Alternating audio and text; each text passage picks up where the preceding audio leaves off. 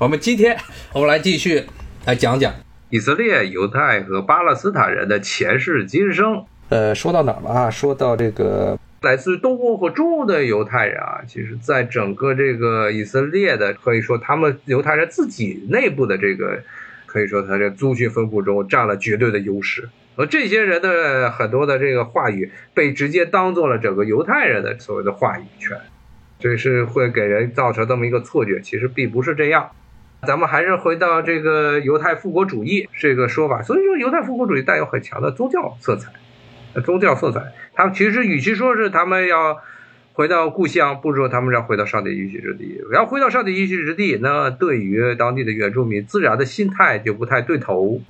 就跟当年攻打菲利丁人的这个城邦一样啊，要杀掉他们的大勇士歌利亚一样。所以呢，在这个。以色列建国历史上，就对于这阿拉伯人一直处于一个啊要排斥的极端排斥的这么一个态度，啊，你说这个以色列国家中有没有说要追求和阿拉伯人共荣的？啊，说要建立和阿拉伯人共建一个国家，一个国家说以色列不一定只是一个犹太人的国家，阿拉伯人也可以与他们一起居住啊，有有这种声音，那这种声音啊。很不客气的说啊，尤其在过去的这个几十年中啊，这种声音是越来越虚弱。有过一些尝试，比如说在一九九六年吧，当时这个以色列工党的总理这拉宾啊说要跟阿拉法特要要这个和解，刚刚签这个协议，过两天他就被暗杀了。巴以和谈直接这个这和谈的方向就完全的就被断了。你说为什么会有这样的原因呢？啊，是因为这个确实是在以色列内部啊占优势的啊这种主张啊是要把巴勒斯坦人、阿拉伯人驱逐驱逐出去。我看有些人说这个俄国人去了以色列之后发现就小俄罗斯啊，对，就是这个原因。其实啊，最早在。二十世纪初，当时来到这个巴勒斯坦的那些犹太人，很多就是从东欧跑出去的。然后呢，陆陆续续有大量大量成批成批的这个犹太人，在整个一个世纪之中移民到了这个以色列这个地方，所以导致当地的很多的这些犹太人，他们的母语很多人都是这个俄语。有人会就纳闷儿，为什么这个俄国啊这么多的犹太人？俄国犹太人啊，俄国的犹太人啊，其实犹太人在东欧的历史上扮演了一个非常重要的角色。它跟这个西欧地区不一样啊，西欧地区其实历史上是最早排犹的啊，是西欧地区，西欧的天主教地区啊，当时这天主教是想着法了要把犹太人全给灭了。相对于这个西欧那种宗教意识非常在中世纪时代非常禁锢的这个排犹思想的东欧那些国家，东欧那些国家相对而言，对于这个排犹，对于犹太人他的接纳程度更高一些。特别是啊，现在的波兰、立陶宛到这乌克兰啊，现在的乌克兰这一带，在这个历史上曾经有一段是犹太人的黄金时代。为什么呢？是因为当时波兰、立陶宛当时一个国家，叫波兰立陶宛共和国，当时占领了整个东欧一大片的领土，包括现在波兰，不光是现在波兰、立陶宛，还包括了这个白俄罗斯啊，包括了乌克兰，甚至包括现在俄国的一小部分地方，俄罗斯的一小部分，都这个所谓的波兰立陶宛联合王国啊，或者联合共和国的一部分。那这个波兰立陶宛这个联合王国啊，它的统治者是一群波兰贵族、大地主。然后呢？当时这个波兰立陶宛联合王国啊，是当时整个整个东欧地区、整个欧洲地区，可能是领土仅次于俄罗斯的第二大国家，而且占了最肥沃的土地。而这些大地主啊，他一般呢都待在华沙，啊，因为他们的政治体制的原因，要说起来就非常复杂了。但是无论如何，他们都是要不就待在华沙，要不拉到克拉科夫。然后呢，他们把自己的这些地产都交给犹太人去打理，因为犹太人是最好的这个，特别是收税，收这些农奴们的税，像农奴们收催租的时候啊，最好的这个催租人就是犹太人。所以犹太人啊，在整个这个立陶宛、波兰立陶宛联合王国中，扮演了这么一个统治阶级与被统治的这些农奴之间的一个中间人的作用。说白了就是一个这个包税人的这么一个形象，所以呢，他们是加上了当时这个波兰立陶宛联合王国啊，对犹太人啊，在整个国家中放放演的这个角色啊，非常的认可，导致了当时犹太人大量的犹太人是来到了这个东欧地区，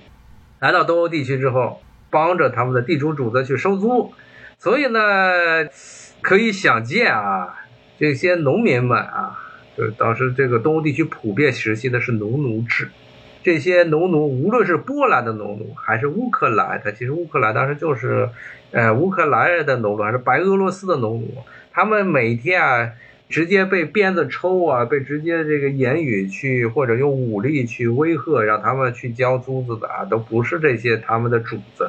不是他们真正的这个庄园的领主，而是犹太人，犹太人直接当了唱黑脸的这个角色，所以在这些地区啊。长期以来，特别是平民，就非常的排犹，非常的排犹。虽然这犹太人在城市之中，包括在城市里，包括和统治阶级之间的关系很好，但是与民间的很多的这些，特别是最底层的农民之间的关系一直就不好。那么，其中一个最典型的代表就是乌克兰这个地方有大量的这些犹太人，作为收租子的、看庄园的这些犹太人。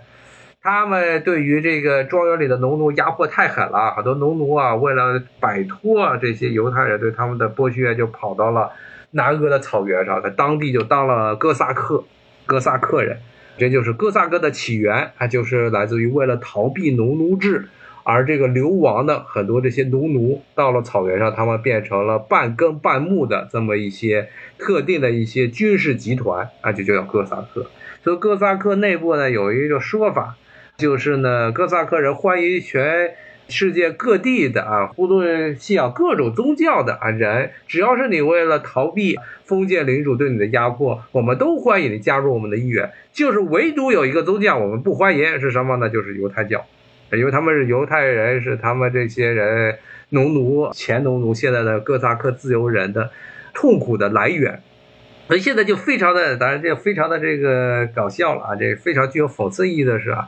现在的当代的乌克兰认为哥萨克人是他们的文明的起源，来自这些哥萨克人。然后呢，现在呢，这个乌克兰又把一个犹太人给弄成了他们的总统啊，这就挺有趣的。这是一个现代当代出现的一个问题啊，在历史上啊，就是因为这乌克兰，特别是东欧这一带，对于这犹太人的这么一种底层的这些东斯拉夫人对于犹太人的这么一种反感之情。导致了十九世纪的时候，当时当欧洲各个国家，包括俄国在内的各俄罗斯帝国、沙皇俄国在内的各个国家都开始民族化、民族主义大行其道的时候，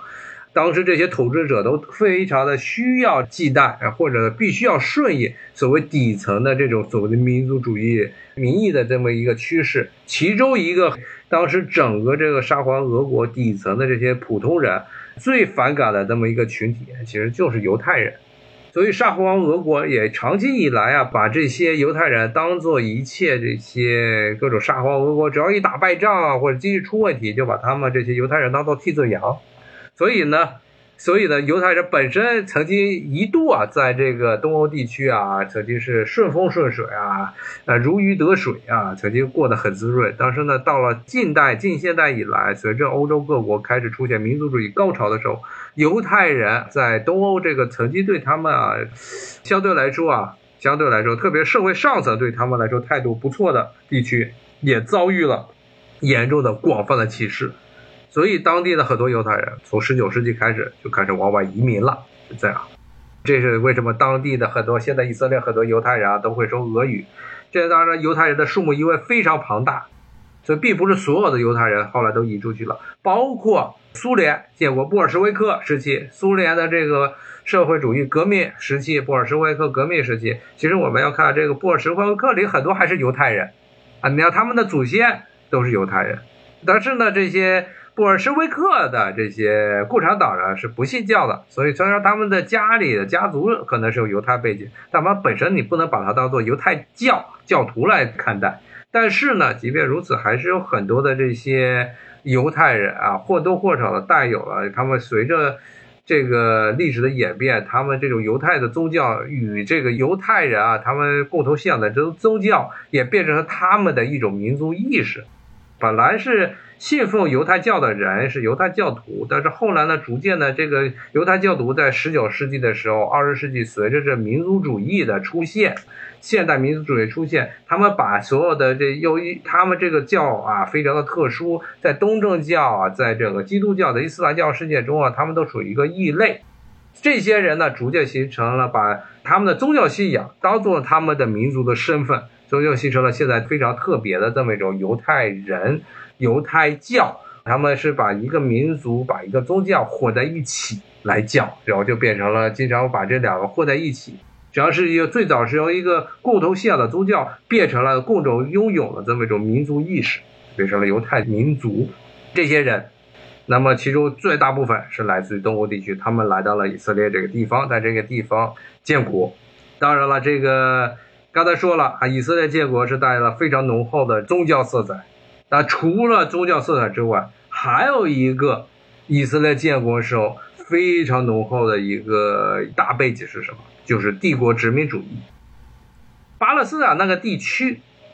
从这个以色列人啊说，刚才说了，最早说按照按照这个犹太经书里的说法，他们是从埃及过来的，来到应许之地，然后在这儿建了国家。但是呢？到了基本上公元一百年、两百年的时候，整个以色列这块地方啊，已经没有了犹太人自己的独立的国家了。那个时候呢，这个以色列这个地方是归谁管呢？是归罗马帝国管。罗马帝国在当地建立了一个行省，就叫犹大行省、犹太行省。